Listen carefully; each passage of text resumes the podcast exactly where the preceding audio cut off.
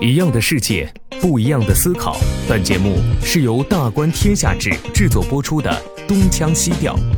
在这里，北京大学历史学系博士何必将和来自不同领域的嘉宾学者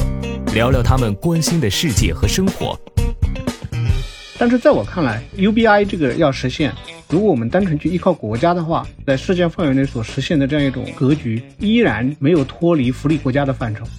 就 UBI 其实它除了是一个税收这个来源之外，它其实可以通过慈善捐赠的方式来募集自己的资金的。而我们在 UBI 里面所附着的“居者有其屋”这样一种理念，肯定会很快的被实现。但是在 UBI 的框架之下，资源并不一定是合作的产物，资源很多是被给定的，资源很多是被创造的。大家好，欢迎收听由大观天下志制作播出的播客。东腔西调，我是何必。接下来我们将会推出一个由大观天下志特别策划的活动——思想季。在每次思想季中，我们都会邀请到六到七位大观的学者和其他知名学者来围绕一个热点话题进行探讨。那么从这周开始，我们将推出几期特别节目，聊一聊近年一个非常火的概念，叫全民基本收入 （Universal Basic Income，UBI）。我们将邀请来自政治学、历史学、法学、社会学、哲学等诸多学科的学者，共同讨论这个话题：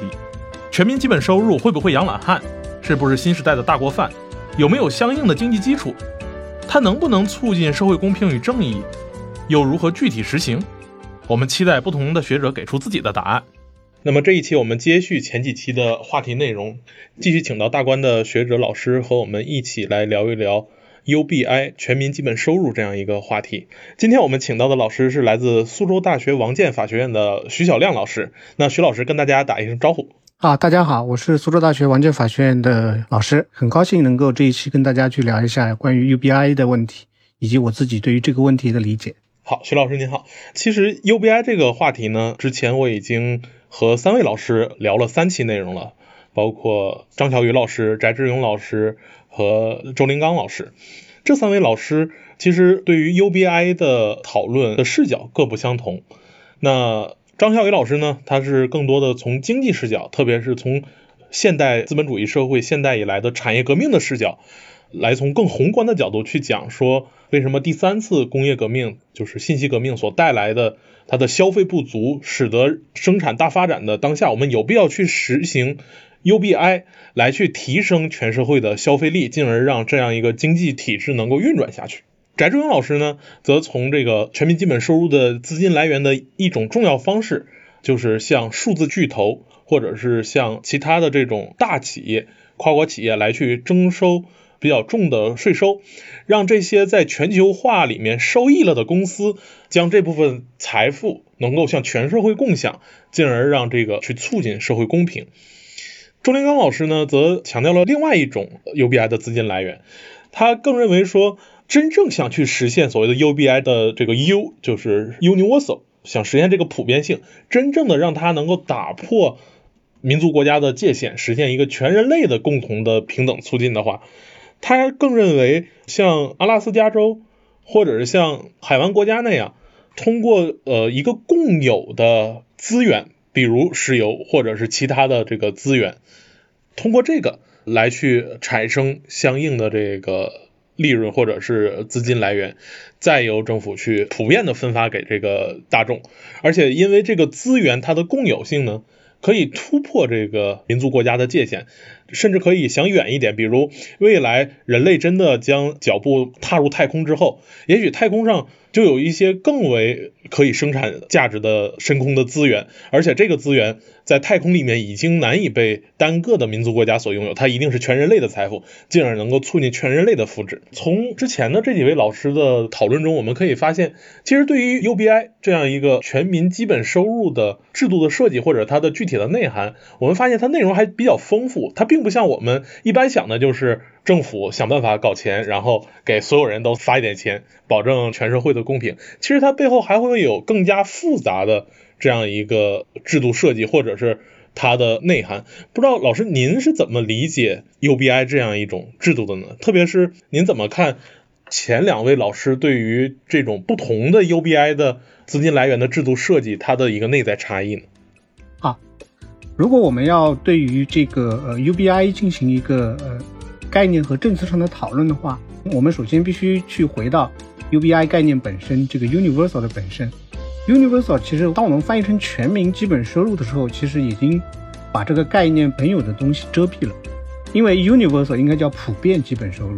所谓的普遍基本收入，其实在某种意义上，它已经超越了民族国家这个范畴。当我们讲全民的时候，其实我们还想到一个政府。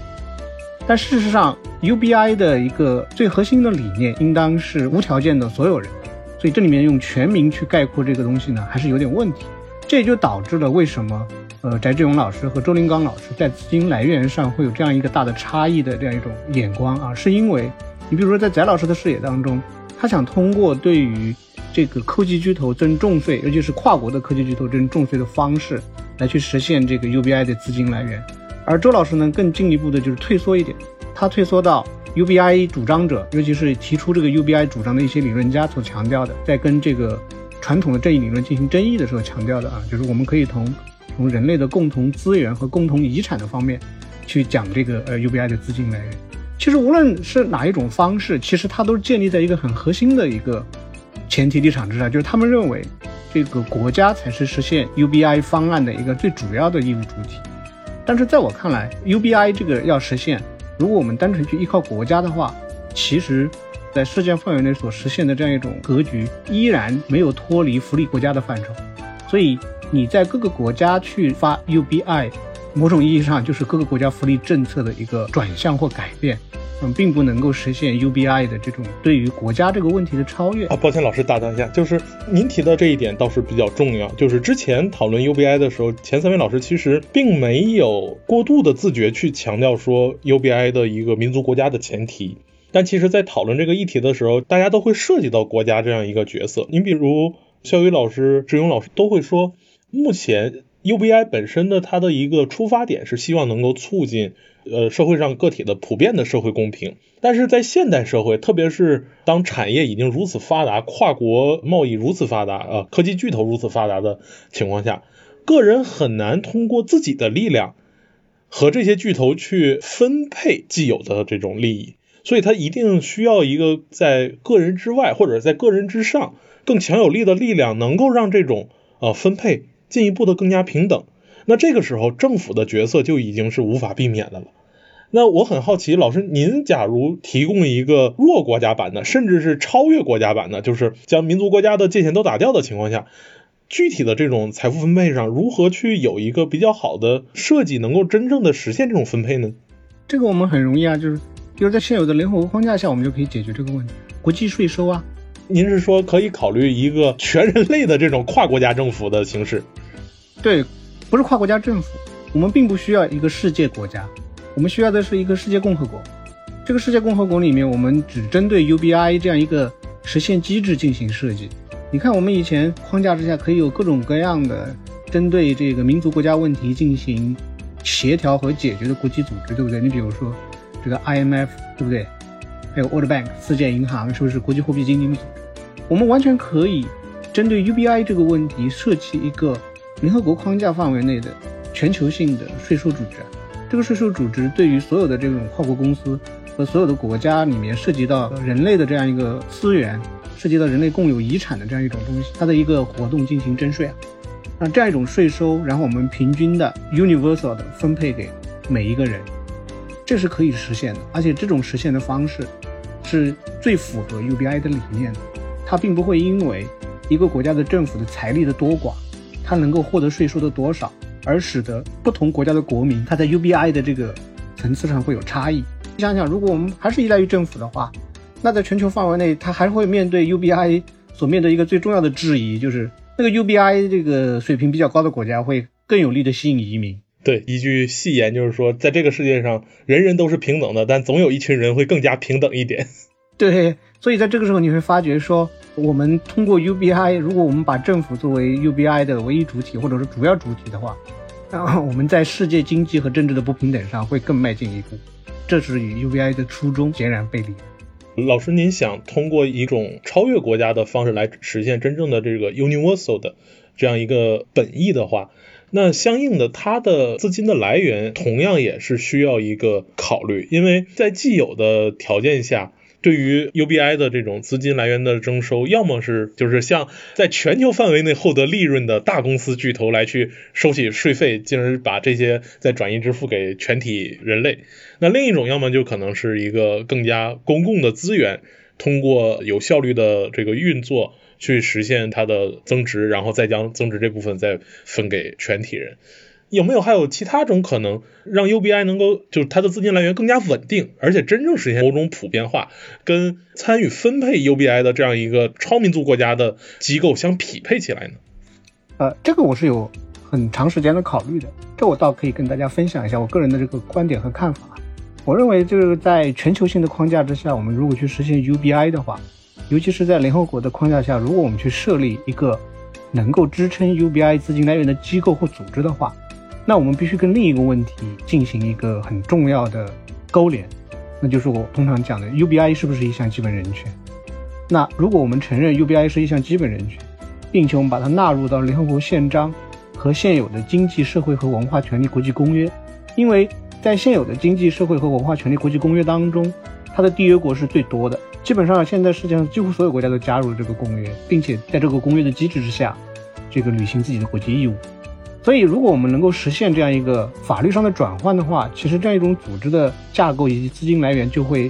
呃，非常的容易。那我们可以通过一个叫重层架构的方式去实现它的资金来源。比如说，在这样一个机制之下，我们首先考虑的是各个国家的义务。那如果是各个国家的义务的话，那我们就会按照你的经济发展水平，你对于国际所负有的义务。那这样一个义务身上却会有另外一种税收的方式，就是对国家进行征税，就是在全球性的基本人权框架之下，通过联合国的一个机构对于各个国家进行征税。这个税收的用途就是 UBI，这是第一个。第二个就是我们翟志勇老师所提到的，不仅是科技巨头，我们对于所有的跨国公司。这个业务当中所涉及到的，对于人类共有资源和人类共有遗产的这个部分，我们进行征税。因为你比如说，翟老师为什么会提到科技的数字巨头呢？是因为现在的数据，因为我们所有的信息、行动轨迹、偏好这些数据，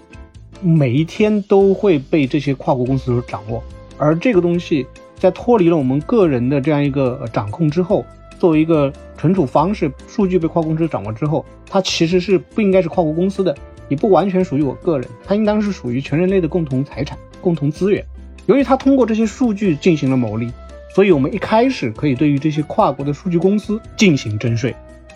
就是把现有的这个跨国公司里面它的业务涉及到的，跟周老师那个问题结合起来，就是涉及到全人类共享的资源这一块，把它连接起来。这样的话，这一部分的税收收入。直接的进入到，呃，联合国的这个机制当中，然后通过联合国机制，因为它有各种各样的机构嘛，比如说联合国的这个人类发展计划署，还有它它的开发，呃，它的扶贫，那这样的话，它就通过这样一个机制，把它整个在全球范围内进行均衡分配，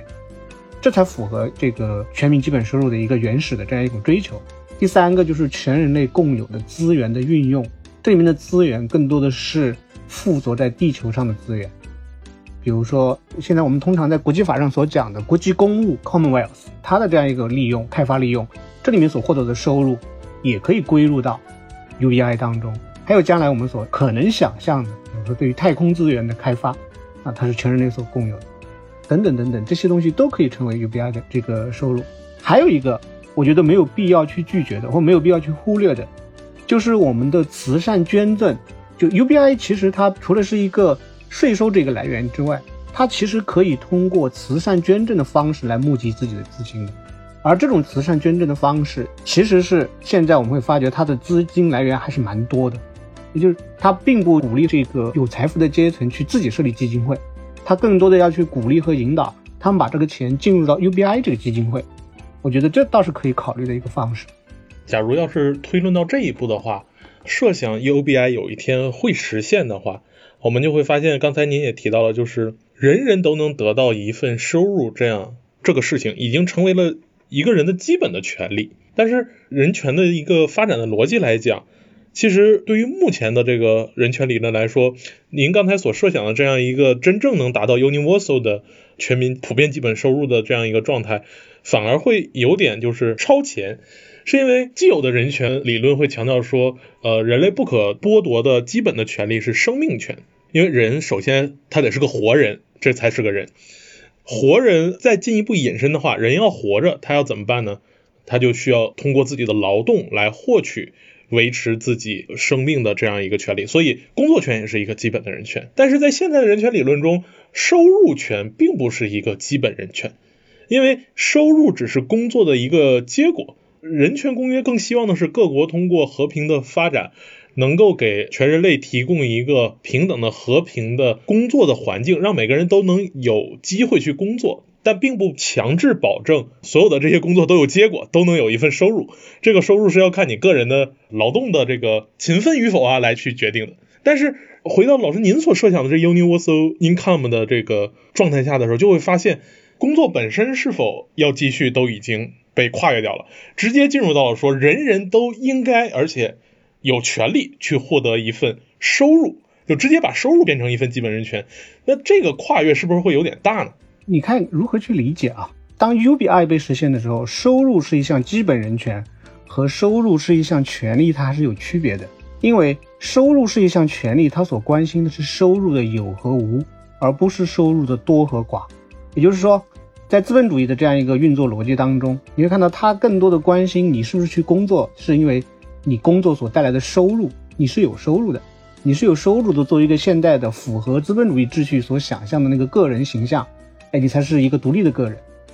但是，当我们去讲 UBI 的时候，我们讲的是基本收入。基本收入，他就不关心，不如不太 care 你是不是有收入或没有收入这个问题，在他看来已经不是问题。但你必须有收入。他更 care 的是什么？更 care 的、更关心的是这个收入的多和少的问题。也就是基本收入，它一定是有一个底线的啊，这个底线是不可以逾越的。所以他更关心，在这个基本收入之上，他将来要通过，如果是一项权利的话，他还要逐步去提升的。所以在这个意义上，我们会发觉说，像刚才所提出的一个很重要的问题，就可以使得我们把 UBI 作为一项基本人权更向前推进一步，就是工作还是必须的吗？也就是提倡 UBI 的很多理论家，他在遭遇他的理论对手的时候，通常会面临这样一个质疑，就是人们是否更不愿意去工作？其实这样一种质疑呢，它是有问题的，是不是愿意去工作这个问题，它本身就是 UBI 所要反对的问题，因为 UBI 更多的强调什么？你会看到它更多强调对于底层、贫困者、这个女性、边缘人士，对吧？这些原本就是在主流的工作伦理之外的那些群体，它的一个保障，它的一个解放。所以在这个时候，你会发觉说，这些人。他原本就是被工作所排斥的，你给他发放 UBI，在某种意义上，更能够让他有新的解放自己、实现自己的机会，反而是比主流的工作伦理所强调的东西更能够保障他的权益。这是第一点。第二点，在这个资本主义的生产方式之下，这个他所塑造的这样一个每一个个体。尤其是他所推崇的那个个体，就是工作伦理。那这个工作伦理是说，这个工作可以带来尊严，可以带来职业。那我们所有的这个技能的学习、身体的这样一种塑造，都是围绕着这个职业来的啊。所以由此就形成一个工作的伦理观。这个工作伦理观就是说，我们在这样一种伦理观和世界观，甚至是价值观的这样一种影响之下，我们所有的身体活动都是围绕着这个秩序的生成运行来进行的。在这个意义上，你会发觉我们的身体是在这样一种工作伦理当中被不断的规训的，啊，这也就是我们非常欣赏福柯的那个洞见，就是说，所谓的灵魂是身体的囚笼，就是现代人啊，你看他正好跟柏拉图在《菲洛篇》当中所讲，身体是灵魂的囚笼正相反。那在这个意义上，我觉得 UBI 它更多的是什么？对于这些非边缘群体来说是解放，我觉得对于我们整个。把工作视为伦理的这样一个主流人群来说，也是一种解放的可能，因为他把闲暇这一个很重要的问题提到我们的议事日程上，也就是，呃，让我们意识到不仅仅只有工作，或者说我们主要的生活不是工作，而是闲暇，闲暇本身可能更是自由的一个很重要的场所。但是这里面有一个另外一个问题，我们需要注意，UBI 通过把我们从工作当中解放出来这样一个手段啊，在现有的这个理论架构当中，UBI 并没有提供什么，就我们被解放出来之后，我们要把自己安顿在哪一种伦理当中？这个是我们现在的 UBI 的理论设想当中所缺乏的，也是将来我们需要去建构的一种新型的、适合于 UBI 这个框架之下的伦理观。呃，这也是为什么我们讲 UBI 要作为一个原问题被提出的一个很重要的理由啊，就是对于它的一个新的伦理观的一个建构，这是我们现在需要去做的。嗯，其实对于老师您所提的这个问题，可以通俗的这么去理解。就是在现代社会之前呢，呃，我们常说这个中国古代人啊，一天其实只吃两顿饭，哪怕是像清朝的皇上，他的这个工作方式也是早晨很早吃顿饭，中午吃的就是晚饭了，晚上顶多吃个点心而已。广大农民也差不多一天只吃两顿饭，而一天人要吃三顿饭这件事本身就是从欧洲资本主义工厂兴起以来，早午晚。对于工人连续工作的这样一个需求，需要补充能量的这样一个需求，而产生的一种就餐制度，进而去规范了人的一种生活的这种状态，以至于现在我们认为，你要一天不吃三餐，你就不是按时吃饭，甚至讲这个人在减肥的时候少吃多餐啊，一天四五餐，这些已经不被人视为一个一点都不是 normal 的，不是正常的一个就餐的制度了。但假如真的有一天，老师您所设想的那种普遍收入能够实现的话，也许人们真的闲暇下来的时候，他可能连就餐制度也会再一次改变，又不需要一天三顿饭了。这就是一个全新的生活方式要去建构的一个未来很大的一个想象空间。对的，对的，你的这个理解非常正确。对，然后这个东西所带来的一个全新的挑战，其实周林刚老师在上一次里面已经很郑重的提到了，因为周老师是政治学老师，所以他对于啊人的政治参与公共生活会比较重视。所以他所担忧的是说，像老师您刚才提到的，人普遍的获得了闲暇之后，那人怎么去安顿自己呢？他认为大概率还是要放到公共生活里面，而一旦放到公共生活里面，就必然的要与公共政治产生关系，进而去引发这个新的一轮的政治的这种革命性的变化。他的一个举例就是说，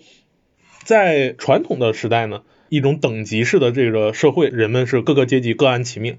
但是一旦到了资本主义时代。有了一次全新的产业升迁和生产的这种大发展，人们普遍的可以去有生存的果腹的可能之后，以及呃两次世界大战给人们带来了一个普遍大众要去参与政治的一个需求。而等到真的有一天人人都变得更闲暇的时候，老师您认为大家会不会进一步对政治参与有新的需求，进而产生周老师所担忧的一种新的政治革命？我觉得这个是一个可以跟周老师他的担忧所对话的一个地方。嗯，我倒并没有这样的担忧，因为呃，所有的这个政治参与、政治热情和政治革命，你会发觉它大体上是跟这个人类的历史经验相关的。比如说两次世界大战这样一种惨痛的经历，哎，使得人们有一种政治参与的热情。但是长时段的和平以及新技术的在全球范围内的这个急速推进，你会发觉在资本主义生产方式之下，原本跟它对立的那个无产阶级啊。他慢慢慢慢慢慢，你会发觉他不再是作为一个无产阶级来被对待了，他会作为一个冗余劳动力来被对待。也就我们并不需要那么多的劳动力，或者说能够维系现有生活的这个工业生产，它并不需要这么多劳动力。但是这些人又真实的存在于我们的生活当中，所以他需要通过这样一种生产机制，去维系这些人的基本生活，并且提升他们的生活。因此你会发觉。在新技术时代，尤其是像将来的人工智能，像现在我们通常讲讲的数字网络、全球性的这种数据流通，对吧？它所带来的一个东西，反而恰恰某种意义上不是政治的，是反政治的，是消弭政治的。你看抖音的流行，它就是一个典型的消弭政治的一个工具。所以在这个意义上，你会看见，我更多的愿意把这个呃冗余劳动力的这样一种生活方式。就是 UBI 视为这个冗余劳动力将来在这个世界上的一个成本，也就是你要维系这样一个资本主义的生产方式，你必须支付这个成本。如果你不支付这个成本，反而周老师担心的那个政治会产生，也就是 UBI 恰恰在这个意义上，也是消弭政治革命和政治运动的一个方式和手段。它只不过它是以一种人道主义的一种这个正义论的方式。去被提出的而已。老师，您的这个观点就非常有趣。您把 UBI 视为一个，刚才我们讲这个 UBI 它应该去实行，从正面去讲，讨论了很多它的资金来源、它的世界主义倾向以及如何去实行。但是从反面来讲，就是说 UBI 不得不实行的情况下呢，那刚才您讲这个如何让冗余劳动力能够有一个稳定的存续，进而让社会的秩序能够稳定下来，这是一种不得不的原因。而肖宇老师在第一期去讲 UBI 的时候，他提供了另一个不得不，他是说经济的发展，它的运作，从凯恩斯一个经济学的革命以来呢，其实它越来越变成了一个需求来去刺激资本主义运作的一个动力。那也就意味着，只要有充足的需求，才能让我们现在的这样一个经济体制继续循环下去。